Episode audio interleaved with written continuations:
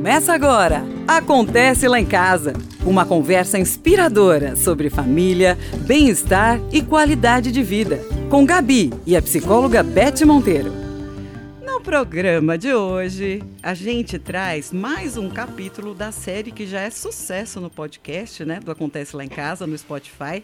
Uh, a gente traz o neuropsicólogo Braulino Peixoto com mais um tema para a gente refletir, crescer na vida. Afinal, uh, está ao alcance das nossas mãos as mudanças que a gente pode fazer na vida, né? Bem-vindo, Braulino, tudo bom? Muito bem, muito bem.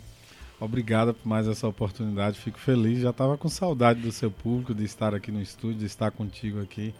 Nessas conversas são sempre muito ricas e o retorno é sempre maravilhoso. As pessoas desdobram o que a gente pensa aqui e Verdade. questionam e trazem depoimentos. Então, é um processo muito dinâmico. Eu estava com muita saudade.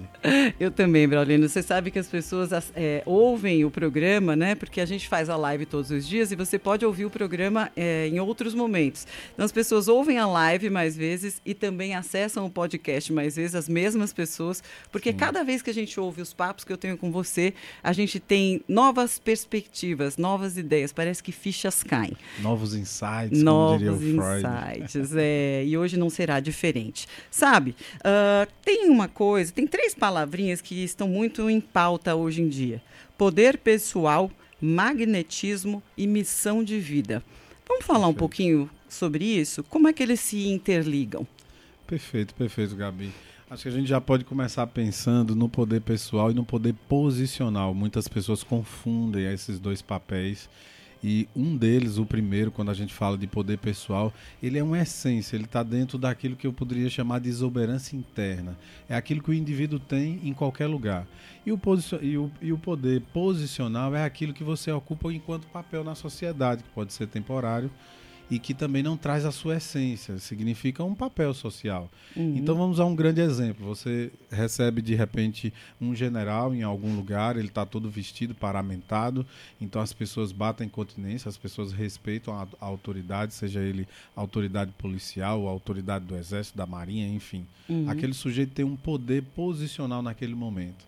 Mas o mesmo general, no domingo de manhã, acorda de chinelo, de sandália e de repente vai à banca comprar um cesto de laranja.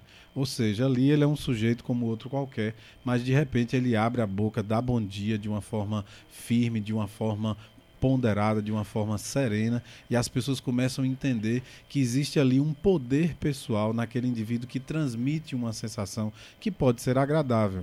O inverso também é verdadeiro. O sujeito pode chegar com um posicionamento absolutamente frágil que de repente não tem nada a ver com a posição que ele tem, por exemplo, de segunda a sexta no horário comercial. Hum. Então vale muito a pena a gente discutir esses, esses aspectos quando a gente fala de poder pessoal e de poder posicional, porque muitas vezes as pessoas temem, é, às vezes até tirar o jaleco, às vezes tirar o blazer, às vezes tirar a farda, justamente para não perder esse poder que a posição, o status de trabalho, o status social gera. Então uhum. os, os indivíduos começam a ficar muito, vamos dizer assim, viciados na sua posição de trabalho, porque de algum modo o vazio do ponto de vista pessoal está muito grande. E isso tem trazido muitas situações delicadas, porque em algum momento o trabalho pode ser passageiro, aquela posição pode ser uma posição de um momento, vamos dizer um mandato, vamos dizer uma gestão. Então o indivíduo ele está, ele não era aquilo. Uhum. Então em, em, algum momento qualquer indivíduo ele vai ter que confrontar com a sua essência pessoal, tendo poder ou não. Então, por que não praticar esse poder pessoal? Porque a princípio é uma essência, uhum. é uma semente de um vir a ser que está em todos nós, mas ela precisa ser regada, ela precisa ser adubada, ela precisa ser organizada, ela precisa ser praticada para que ela possa germinar, para entrar em um processo de florescimento. Olha que palavra bonita, é né? bonita o demais. florescimento do poder pessoal, imagine você. É bonita demais. Você sabe que você estava falando sobre isso, me veio uma frase na cabeça que é incômoda às vezes, né? Me dá um pouquinho de vergonha alheia quando as pessoas usam isso, que é você não sabe com quem está falando. Sim. Isso é a pessoa que coloca o quê? O seu poder posicional em na cima frente, do, seu, do, seu, poder pessoal, na frente. Na frente Exatamente. do seu poder. Ou seja, ele precisa daquela persona, daquele uhum. personagem, uhum. daquela pessoa que ele é na vida profissional, uh, para se sentir mais valioso, mais poderoso, Sim, sim. e impor isso para Sim. na sociedade? Sim, sim. Ora funciona, na maioria das vezes eu quero acreditar que não, mesmo que possa funcionar naquele primeiro momento ali de imediato, sempre há um desdobramento disso, de uma reflexão que fica dentro de quem recebeu a imposição e de quem impôs algo. Uhum. Aí isso me traz uma recordação muito importante aqui de um livro, né? Já fica a indicação aí, como eu gosto sempre de trazer uma, indi uma indicação de livros, O Monge e o Executivo. Hum. Em algum trecho, o monge questiona, o executivo questiona ao monge, de fato, o que é que seria a liderança?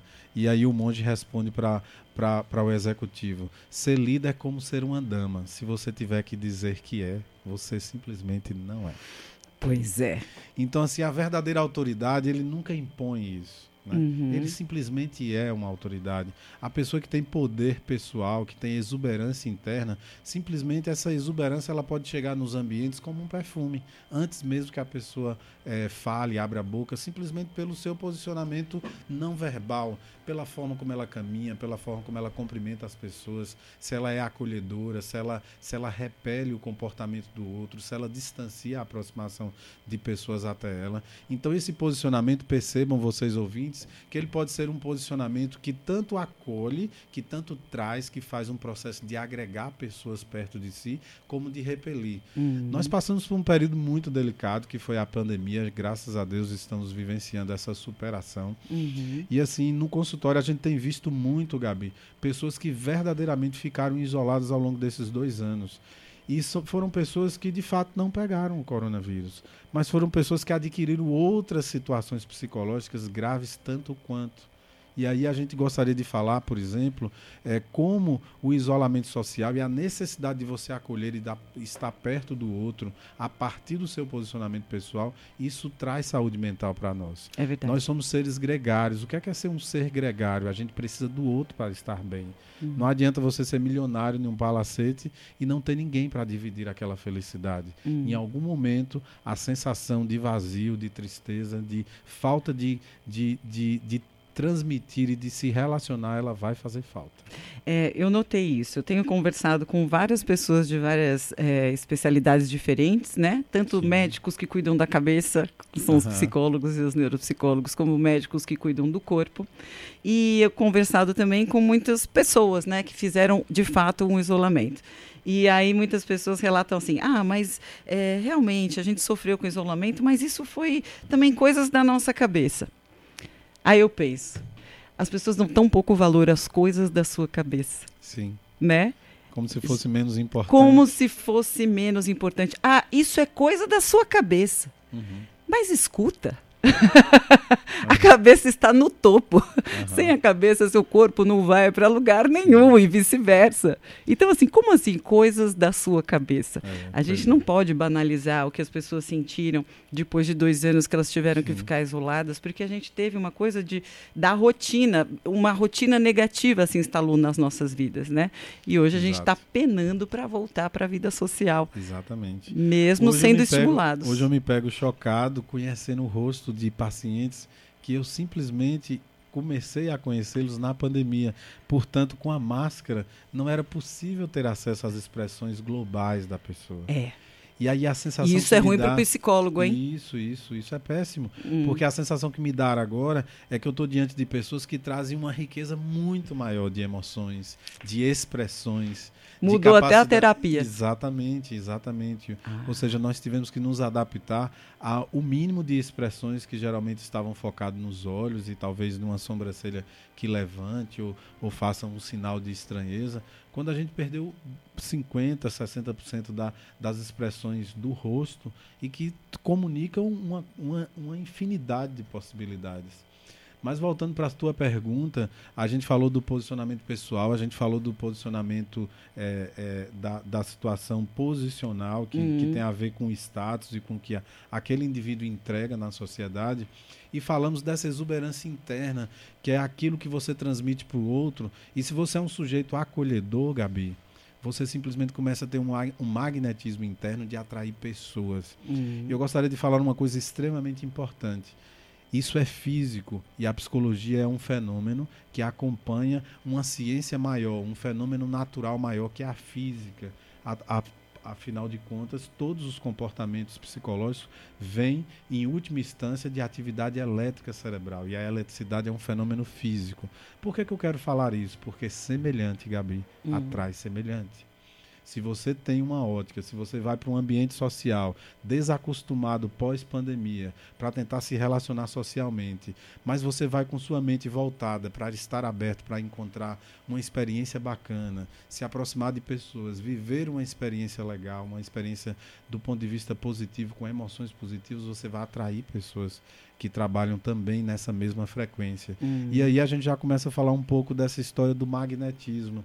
O que é esse magnetismo interno que muitas vezes atrai para determinadas pessoas a mesma vivência de relacionamentos que muitas vezes geram sensações de sofrimento e parece que só mudou o nome e o endereço do companheiro, mas que a relação parece ser sempre a mesma. E estou falando do lado de homens e de mulheres que vivenciam sensações assim. Peraí. O que é que precisa mudar afinal, né? Você tá Será que são as coisas da nossa cabeça que precisa mudar?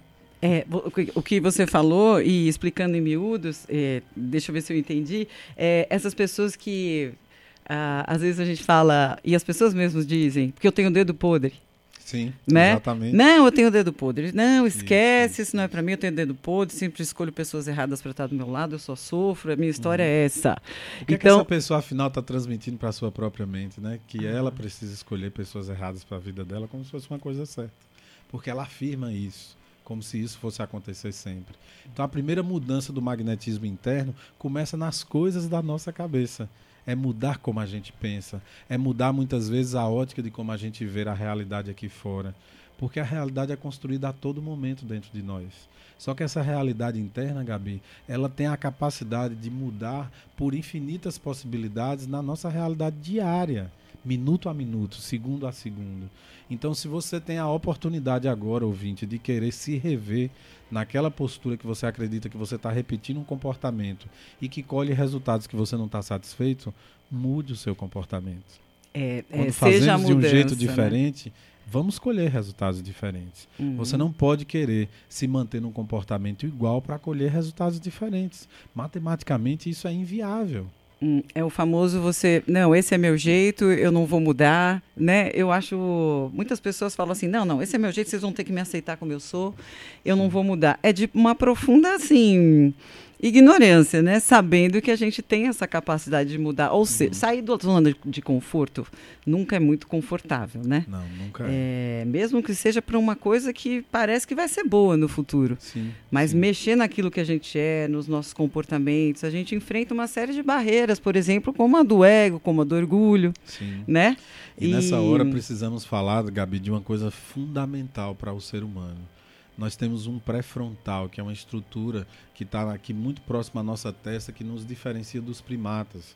O pré-frontal, que é a região mais anteriorizada do nosso cérebro, nos permitiu fazer uma coisa fantástica, chamada abstração, que é a capacidade da gente se ver lá no futuro. Então você ouvinte aí, feche os seus olhos por um milésimo de segundo e se dê a oportunidade de se ver lá no seu futuro como você gostaria verdadeiramente de se ver, com as expressões positivas, olhando para você como se você estivesse se vendo na tela do próprio cinema e onde você é o ator principal do filme da tua própria história, se vendo no futuro como você gostaria de se ver, esquecendo tudo que você não gostaria para a sua vida, porque aquilo que você resiste sempre vai persistir. Isso é uma lei também matemática que Freud descobriu. O que você resiste, persiste. Então, ao invés de pensar na resistência do que você não quer, que tal pensar naquilo tudo que você quer, sem resistência alguma, simplesmente fechando os olhos e fluindo o pensamento e a ideia de se ver exatamente como você gostaria que você estivesse lá no seu futuro. Olha que coisa bacana é a capacidade de abstração, Gabi. Ela nos dá a oportunidade, inclusive, de vivenciar sentimentos que a gente pode falar de uma localização temporal dos sentimentos. Então, quando a gente pensa, por exemplo, na esperança, é um sentimento absolutamente conectado com o futuro. A fé é também um sentimento e uma expressão humana absolutamente conectado com o futuro. Percebe? O rancor, a mágoa são sentimentos absolutamente conectados com o passado. Então, no passado, a gente volta e mergulha para trazer aprendizados. Não vale a pena trazer sensações de rancor e de mágoa para o presente, porque você está persistindo naquilo que você não quer para a sua vida. Olha como pode ser didático essa alfabetização emocional que a gente tanto discute aqui, hein, Gabi? Verdade, verdade. Você falou coisas muito importantes aí para a gente refletir. Esse programa com Braulino Peixoto, neuropsicólogo, vai estar no meu Spotify, não acontece lá em casa, também disponível, porque a gente está fazendo uma live, né, pela Caraíbas FM, então você também pode acompanhar pela live e assistir depois, porque eu já vou dizendo, gente, as fichas vão caindo. Quanto mais você ouve, é igual livro, que você pode ler várias vezes e as fichas vão cair de formas diferentes, dependendo da época de vida em que você está. Por exemplo, são os nossos papos aí com Braulino Peixoto. Bom, eu quero falar. Você falou de. Eu pensei algumas coisas importantes que você falou. Uh, você falou que uh, iguais energias semelhantes se atraem. Sim. E aí eu queria que você explicasse. Uh, por que, que as pessoas dizem tanto que os opostos se atraem? Quero que você faça uma leitura. Ah, eu gosto de começar sempre falando disso, parafraseando uma letra do Fernando Anitelli, que é o grande líder da banda Teatro Mágico, que para uhum. mim assim é uma das grandes é um dos grandes acontecimentos dos anos do século 21 para a música popular brasileira. E ele diz: os, os, os opostos se distraem, os dispostos é que se atraem. Se atrai. Ou seja, tem que querer, né? Tem que sim, fazer uma força, sim, tem que. Uh, não é assim, ah, uh, seja o que Deus quiser, né? Essa sim. frase também do não era para ser, ou seja o que Deus quiser, se for para acontecer, vai acontecer. Uhum. É, isso nos deixa numa posição assim tão. Tão passiva. Tão... Acho que a, a palavra é essa, né, Gabi? É, tão passiva. É. Quando a gente busca, por exemplo, alguns capítulos anteriores que a gente discutia aqui no podcast sobre, por exemplo, uma premissa básica dessa terapia que a gente vem propondo aí para o Brasil inteiro, que é a ideia de que a vida é um jogo, porque todos os dias acontece coisa ruim na vida de gente boa, todos os dias coisa boa na vida de pessoas ruins. O senso cristão, e isso envolve vários conceitos religiosos e filosóficos da passividade, é, ele, ele não é o todo é um início importante. Você precisa ser um sujeito bondoso, mas você também pode ser um sujeito bondoso estratégico. Você pode ser um sujeito bondoso estratégico e safo. Você pode ser um sujeito bondoso, estratégico, safo e próspero. Então, assim, a bondade muitas vezes é confundida ela é um degrau que muitas vezes é confundido com elevador. As pessoas sobem no degrau da bondade e acham que vão ali se elevar e chegar ao reino dos céus, por exemplo. E na verdade, a lógica não é essa. Se a vida é um jogo, você precisa se aprimorar diariamente, diariamente. E com esse processo de se aprimorar, você começa a quebrar essas crenças limitantes. E aí você deixa essa postura passiva na vida, de deixar a vida me levar, de as coisas acontecem no seu tempo certo, e o tempo certo começa, as coisas começam a acontecer no tempo certo porque você está buscando isso, você está atraindo, você está batalhando, você está praticando o senso de totalidade, que é procurar ser o seu melhor, apesar de muitas vezes você saber que a vitória não vai chegar a todo momento. Mas você decidiu não desistir. Quando você cansou, você decidiu descansar. E aí o fato de decidir descansar faz com que o sua mente, o seu cérebro interprete que você ainda está para o jogo. Sim. Você é... sempre está para o jogo. Essa o que questão é que acontece, importante. Gabi, só para finalizar esse processo que é tão importante, o que é que acontece nas pessoas que têm senso de desistência? Elas não respeitam o seu corpo, sua mente, suas emoções para descansar. Chega um momento que o cérebro não tem outra alternativa a não ser fazer a pessoa ter um pensamento intrusivo e invasivo de que ela precisa desistir. E às vezes o processo, esse processo é tão radical que a pessoa começa a perceber que a vida está tão angustiante que ela começa a pensar em desistir da própria vida. E as pessoas que pensam em desistir da própria vida, na sua grande maioria, não estão querendo eliminar a vida, elas estão querendo eliminar a dor que sente na vida. Mas a maioria dessas pessoas estão sentindo essa dor porque não aprenderam a descansar para retomar a jornada de crescimento pessoal. Portanto, está tudo exausto as suas glândulas que produziam hormônios estão exaustas e falidas, as suas emoções estão esgotadas, o seu senso, o seu semblante. Então, realmente, a vida passa a ser uma coisa pesada que não vale a pena a partir de, um, de uma construção que se houvesse o mínimo de, de educação e de alfabetismo, como eu chamo, emocional, emocional, o direcionamento seria completamente outro. E aí a gente cai de novo no isso é coisa da sua cabeça, uhum. né? É, eu noto que as gerações passadas, pessoas que hoje têm 60, 70, principalmente na nossa na região, em regiões onde as pessoas tiveram que batalhar muito para conseguir o mínimo, né? Uhum. Ou seja, um teto ou comida no dia a dia para sua família. Eu noto que essas pessoas que passaram por grandes dificuldades trazem uma coisa assim de achar errado descansar, uhum. achar errado ter prazer. Uhum. É, a gente tem que viver para trabalhar, a gente vale o que a gente conquistou, que cai aí na questão do poder posicional, né? Sim. Então a gente tem esses personagens que a gente encontra muito na, na região, né? Gente que tem muito dinheiro, que conquistou uma posição que é muito respeitado, mas que não conhece, assim, vai, vamos falar para nossa realidade, não conhece a Chapada Diamantina. Perfeito. Não se dá a oportunidade de relaxar, ter prazer, se reconhecer ali, se dar um uhum. presente, se sente uhum. culpado. Uhum. Como é que você enxerga a culpa é, nesse aspecto? Eu enxergo acima de tudo um processo traumático.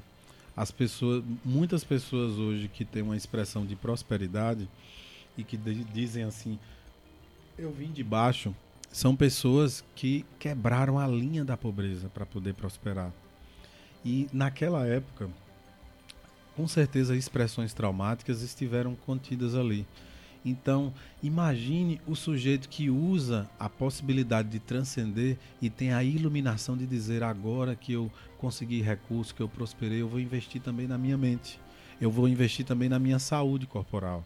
Então eu gosto muito, Gabi, de dar uma referência que eu chamo de marcador econômico para a saúde, que é quando eu questiono esses grandes empresários que quebraram a linha da pobreza, prosperaram, mas estão com algum sofrimento existencial que eles não sabem identificar qual é. E aí eu começo a dizer para eles assim: vamos para o marcador econômico de saúde. É, quanto você gasta por ano no seguro do seu carro? Quanto você gasta por ano no seguro dos seus carros? Quanto você gasta por ano no seguro, no seguro dos automóveis que existem na sua casa e na sua empresa? Tanto. E quanto você gasta com você? Quanto você investe no seu corpo? Agora me diga outra coisa: se você não está investindo no seu corpo, sem o seu corpo, como você faria para dirigir o seu carro? Então eles começam a entender a importância de que o nosso corpo também precisa de check-up precisa de recall, precisa de, de revisões sistemáticas planejadas uhum, e programadas. Uhum, uhum, entende? Sim. Né? Quer dizer, é, é insensato hoje pensar na nossa sociedade que alguém perdeu o prazo da revisão do próprio carro. Uhum. E por que seria sensato pensar que uma pessoa passou 60 anos da vida e não fez um check-up médico, não visitou é, um profissional para fazer uma revisão para ver como vai a atividade elétrica do próprio cérebro? Uhum. Então são coisas assim, por exemplo, nós pegamos é, pacientes que a profissão lida com o cérebro, ou seja, o, a mente dele é o objeto de trabalho professores, médicos, educadores de uma forma geral, advogados, enfim, tantos profissionais que, que assim, diretamente usam a, a sua profissão como maior está, ativo. Exatamente, como maior ativo. E não cuidam. E essas pessoas não cuidam, não fazem check-up. Talvez a gente ainda precise desse, dessa cultura de entender que existe check-up para a mente. Por sinal, é, as pessoas que trabalham com a saúde são os que menos se cuidam, né? Pois é, pois é. Não generalizando, tá, gente? Parabéns você, médico, profissional da saúde, psicólogo, que, que cuida dos outros. Do exemplo, né? É, é, eu acho que é preciso dar o exemplo, uhum. né? Também, também. Eu gosto muito dessa expressão. Terapia do exemplo. Terapia do exemplo. É, é bom. É muito é... forte, ganha muita autenticidade Por... no trabalho quando você faz aquilo que você sugere ao seu paciente. Exatamente. Ah, inclusive, aí dá até para levar para dentro de casa, né? No começo do programa, hoje a gente está batendo mais um daqueles papos inspiradores com o Braulino Peixoto, neuropsicólogo. Você encontra vários papos como esse sobre diversos assuntos no podcast do Acontece Lá em Casa, no Spotify. Você que ouve música pelo Spotify, é, dá uma olhadinha no nosso podcast. Muitas pessoas dão feedbacks assim, nossa, já escutei mais de 10 vezes. Eu mesma já escutei várias vezes. Porque toda vez que a gente escuta um bate bate-papo desse esclarecedor caem fichas, né? No começo do programa, você falou sobre essas pessoas que usam o seu poder posicional. posicional né, o que ele é na vida profissionalmente, tal, a sua profissão, o seu poder, né, uhum. Para é, para conseguir para impor uhum. é, impor para que outras pessoas façam aquilo que eles querem, né? E aí vamos levar isso para dentro de casa um Sim. pouquinho. É, pais autoritários. Queria conversar um pouquinho. O pai autoritário, aquele que educa na base do grito, da palmada. Esse pai vai ter as rédeas do filho nas mãos quando esse filho for adolescente, por exemplo? Ah, sem sombra de dúvidas, não. A gente pode lembrar aqui do Dr. Augusto Cury quando ele fala que por trás de alguém que fere sempre haverá alguém ferido. Tá? Uhum. Então, se você lembrar daquela criança que foi educada na base desse processo autoritário, onde você, é, de algum modo, usando o poder de ser pai, você é, atinge de alguma maneira, do ponto de vista psicológico, a dignidade humana, mesmo daquela criança que é, eventualmente tenha aprontado algo que precisa de repreensão. Então é bom lembrar que aquele sujeito vai crescer como um sujeito ferido e a maior tendência é que ele transmita isso para ferir um outro também. Uhum. Por isso é, é transcendente e iluminador, Gabi, que um pai perceba que uma das grandes ironias que a psicologia traz e traz como percepção é que você tende a fazer com o seu filho coisas que você mais detestava que os seus pais faziam com você. Não é uma regra, mas isso acontece é com frequência, é uma acontece tendência. com uma frequência muito grande. Hum. Quando você se ilumina e percebe, nossa, eu não posso repetir isso, eu detestava quando meu pai fazia isso comigo. Então você começa a ter uma atitude muito diferente. O inverso também é verdadeiro e perigoso tanto quanto que é quando o sujeito diz assim: Eu não tive nada, ou meu pai foi muito rude comigo, eu vou ter uma, uma educação extremamente liberal com meu filho.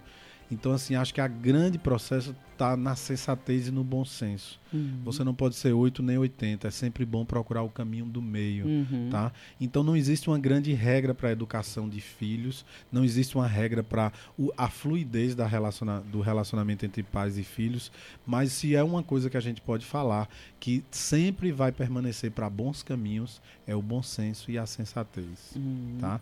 Então muito se fala assim, é, uma atitude é, é, falar do insensato, falar, com, falar daquilo que é insensato com insensatez, você também perde a sensatez. Sim, né? sim. Falar sim. do insensato com insensatez, você perde o direito do sensato. Tá? Então os pais muitas vezes precisam disso. Eu chamo a atenção para um outro detalhe muito importante que passa de forma inconsciente, muito velada na maioria das famílias, que é quando o pai censura o direito de descoberta do filho a respeito de vivências novas com o mundo, simplesmente pelo medo dele de que algo aconteça com o filho. Então é aquela velha história, eu não posso ir por quê, meu pai? Por que não? Por que não? Por quê, meu pai? Eu já disse que é por que não e você não vai. Então o pai não consegue admitir que naquele momento ele não tem estrutura para permitir que o filho vá para aquele evento, para aquela experiência, para aquela viagem, porque ele não consegue administrar o sentimento dele. E muitas vezes ele não percebe que ele está com dificuldade de administrar esse sentimento. E por isso ele não permite que o filho vá. E muitas vezes é mais nobre, principalmente no mundo de hoje, dizer: meu filho ainda não estou preparado para que você faça uma viagem dessa. Mas aí Vamos você está assumindo juntos. uma fragilidade, né? Muitas... Pois é, pois é. E até que ponto é, é, importante discutir isso, que nós não somos perfeitos enquanto pais. Porque já há uma tendência infantil de olhar para o pai e ver um grande herói. Porque a criança não tem senso crítico suficiente para perceber falhas nos próprios pais. Tudo passam como certo. O certo é o que o pai diz, o certo é como o pai, o, o pai toma atitude, sabe? Uhum. Então é por isso que os pais precisam estar muito atentos, que as crianças aprendem com nós pais em momentos que a gente não está disposto a ensinar nada, elas estão observando a gente o tempo inteiro. Pois é. O cérebro infantil, assim como o cérebro adulto, é uma instância viva e ávida para aprender tudo e, a todo momento.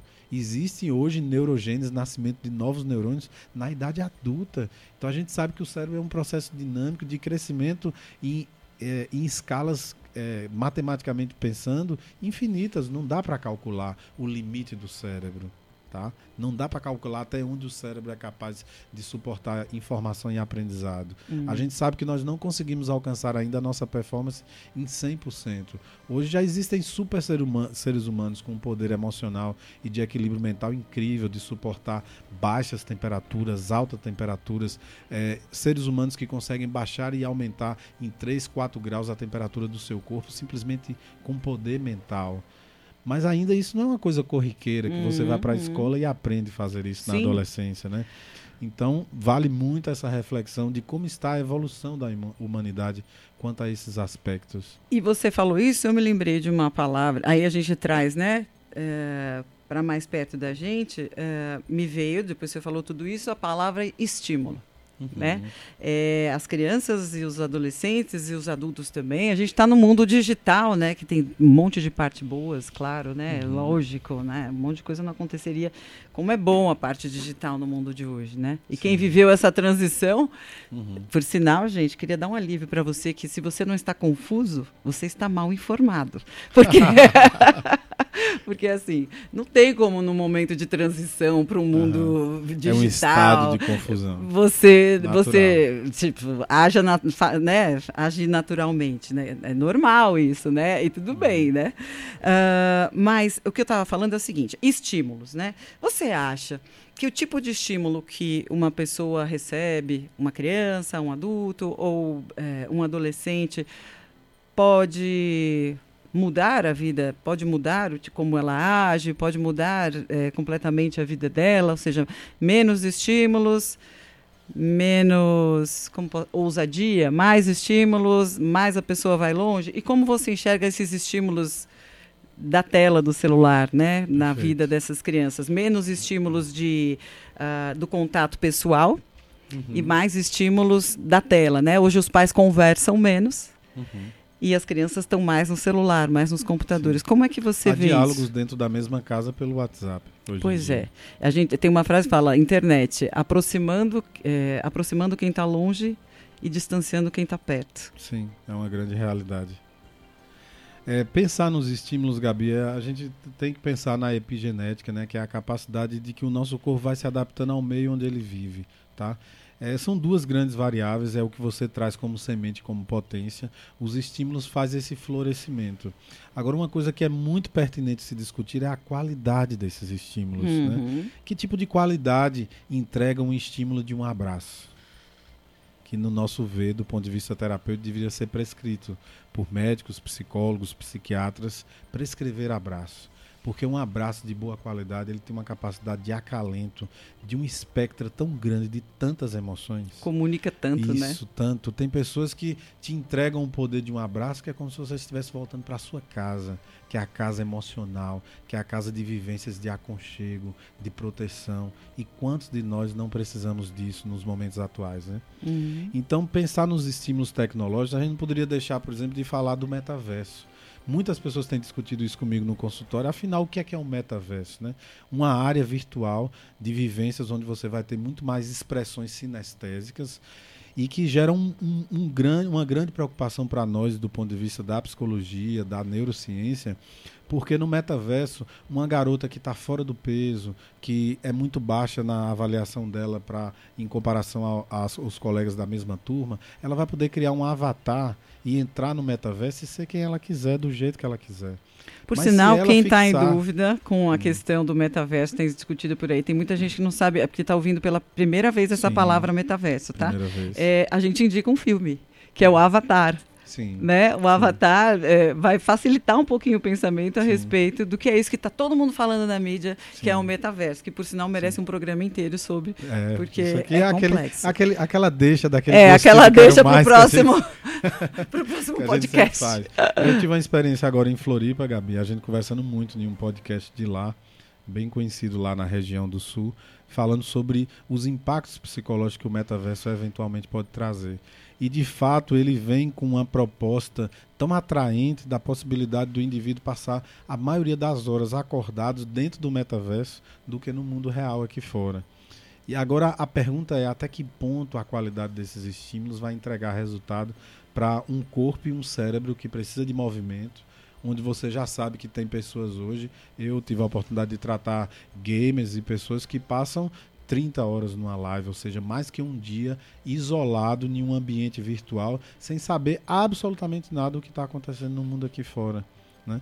Então, a média, por exemplo, de permanência da, da adolescência hoje por dia em ambientes e, e, mergulhos virtuais, sejam games, sejam nas redes sociais, passam de seis horas.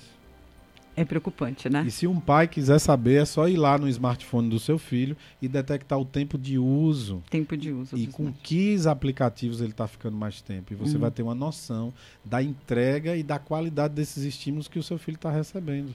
Olha como pode ser fácil descobrir isso nos e é dias é preciso, atuais. né? E, e é aí, preciso. Gabi, uma última informação. A gente tem hum. trabalhado a ideia de ter ambientes terapêuticos dentro do metaverso. Porque, afinal de contas, se até a Coca-Cola está criando uma bebida para um metaverso, a gente tem que estar tá lá também. Né? Mas aí eu já gostei. no programa de hoje, Braulino Peixoto, neuropsicólogo, a gente está falando sobre poder pessoal, magnetismo, missão de vida. Por sinal, quero falar sobre isso. Sim. A missão de vida. A gente vê psic... propósito, né? Vamos falar um pouquinho sobre isso. Eu, eu, tenho até um livro, ele chama Propósito, ou O Poder do Propósito.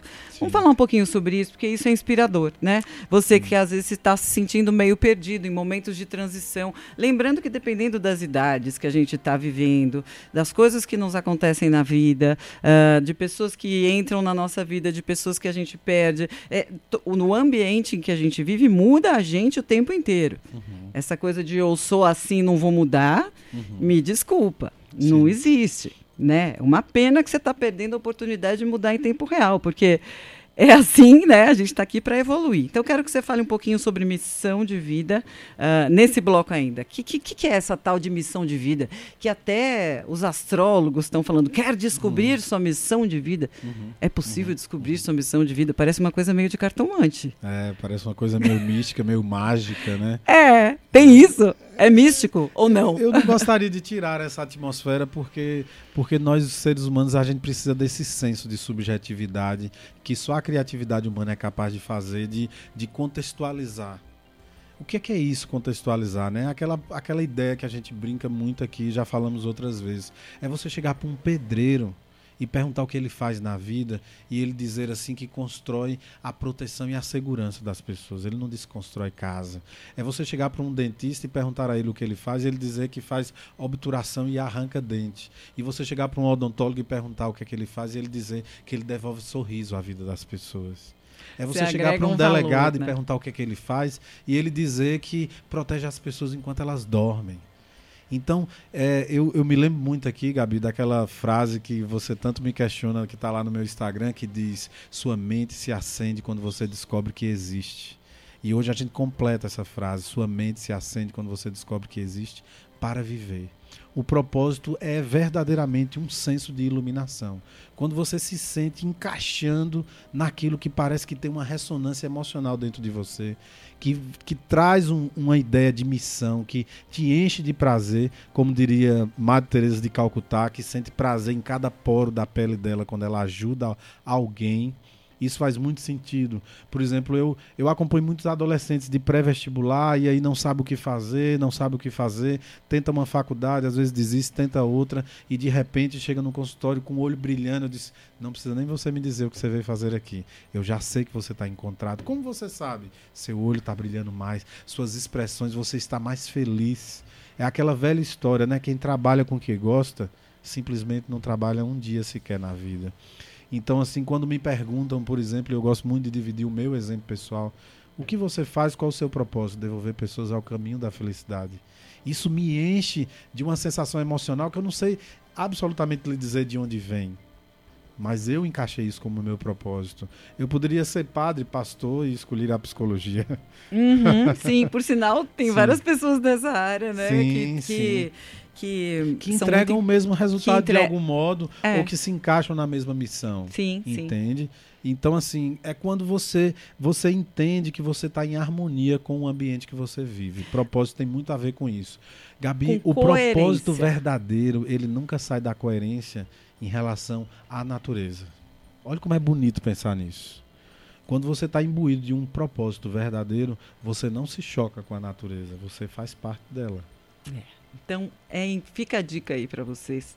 É importante refletir e sair em busca e botar em prática essa busca do seu propósito de vida, né? Sim. Agregar um valor é, interessante às coisas que você faz, aquilo que te dá prazer, né? A gente não está falando de dinheiro, de posses, a gente está falando de sucesso. Perfeito. E sucesso uhum. está relacionado a não a ter coisas, né? Quem precisa ter para ser é o adulto inseguro. Sucesso está ligado a uma coisa chamada felicidade.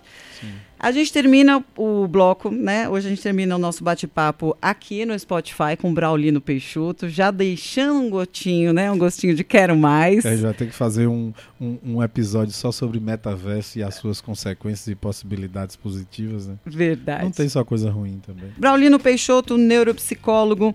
Me, eh, eu queria terminar o programa com uma coisa, Braulino. Uh, a gente falou tanto do propósito, né? Da missão de vida. Uh, Parece que a pandemia trouxe uma coisa boa, né? É, dentre tantas coisas ruins. É, que cada vez mais pessoas estão em busca de evolução pessoal, aquela tal da evolução pessoal que todo mundo fala. Uh, me fala um pouquinho sobre isso.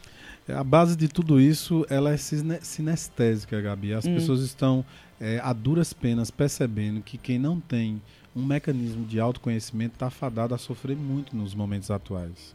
Porque não tem, tem onde se apoiar. Exatamente. E esse apoio ele não é concreto. É um apoio que diz respeito a situações que são abstratas, que tem a ver com as nossas emoções, com os nossos pensamentos, com a nossa forma de enxergar o mundo e a mente. Uhum. Então as pessoas estão descobrindo isso a duras penas, como eu falei anteriormente. Então hoje há uma necessidade global de se buscar uma ferramenta de autoconhecimento, seja pela religião, seja pelo yoga, seja pela psicoterapia, seja pelo, pelo desafio em performance física, enfim, todos esses, esses mecanismos. Vários formatos de fé. Isso, vários formatos de fé e de investimento pessoal, hum. seja pela potência física, seja pela potência mental, seja pela potência emocional. E aí eu gostaria de recordar uma coisa que eu acho que cai muito bem para a gente finalizar esse nosso programa. Nós, seres humanos, a gente junta em nós, de forma muito concreta, os três reinos que compõem a existência é, universal, que é o reino mineral, é o reino vegetal e o reino animal. Então, quando a gente pensa no reino é, mineral, por exemplo, é, quero lembrar que as pessoas aderem personalidade até a minerais, a pedras, por exemplo. Vamos dar um exemplo da ametista aqui, que é uma pedra forte e dura, que muitas vezes é, uma, é um amuleto de pessoas que se identificam com aquilo. A subjetividade desse conteúdo consegue trazer com que o indivíduo se sinta mais forte e poderoso para enfrentar determinadas situações. Como uma certa muleta. Sim, amuleto. Um amuleto, né? Exatamente. Da mesma maneira, a gente tem os nossos animais de força, né? Tem pessoas que se identificam com a águia, com a fênix, porque passaram por momentos assim que foram para o fundo do poço e das cinzas conseguiram se retransformar e se reconstruir como pessoas. Tem pessoas que se identificam com o poder gregário e protetor familiar da leoa, o poder de liderança do leão, os poderes de força do touro e por aí vai, tá? E, acima de tudo, tem pessoas que começam a perceber que a conexão com a natureza no reino vegetal, de se conectar com plantas, com plantas que são medicinais, que fazem um sentido danado de conforto, seja digestivo e outras coisas mais, que é a base da farmacologia uhum. da nossa uhum. ciência hoje, que, que conseguiu constituir medicamentos e que salva tantas pessoas diariamente, que tem uma base muito forte no trabalho no pai da medicina, que é Hipócrates. Uhum. Então, se a gente pensar nessa lógica, a gente vai descobrir sempre que voltando para a natureza, a gente vai encontrar soluções terapêuticas, ainda que instintivas, ainda que intuitivas, vamos falar assim. Então eu quero fechar esse programa discutindo essas questões para a gente avançar um pouco mais de uma próxima vez. Bacana, você está falando aí de uma coisa que todo mundo acha que está no celular, mas que não está, que é conexão. Né? Vamos falar sobre conexão no nosso próximo Pronto. podcast. A diferença entre conexão e conectividade, hein? Imagina. Isso, achei sensacional esse tema. Vamos falar sobre isso, né? vamos né? Sim, Como é que a sim. gente pode se conectar com a nossa verdadeira missão de vida, que foi uma das uhum. coisas que a gente falou sobre isso e como isso é tão diferente dessa conectividade que está afastando tanta gente que está perto. Verdade, Aproximando verdade. quem está longe, mas afastando tanta gente que está perto do celular, né? Exatamente. Braulino, um beijo para você, um beijo para Tatá, que está lá no Lila Orquidário, ouvindo Acontece Lá em Casa, por sinal, vocês têm que conhecer, que é um lugar mágico. Um beijo, legal. Braulino. beijo, Gabi, abraço, sorte na vida, abraço no coração de todos vocês ouvintes. Te esperando de volta. Tchau, gente. Sorte na vida.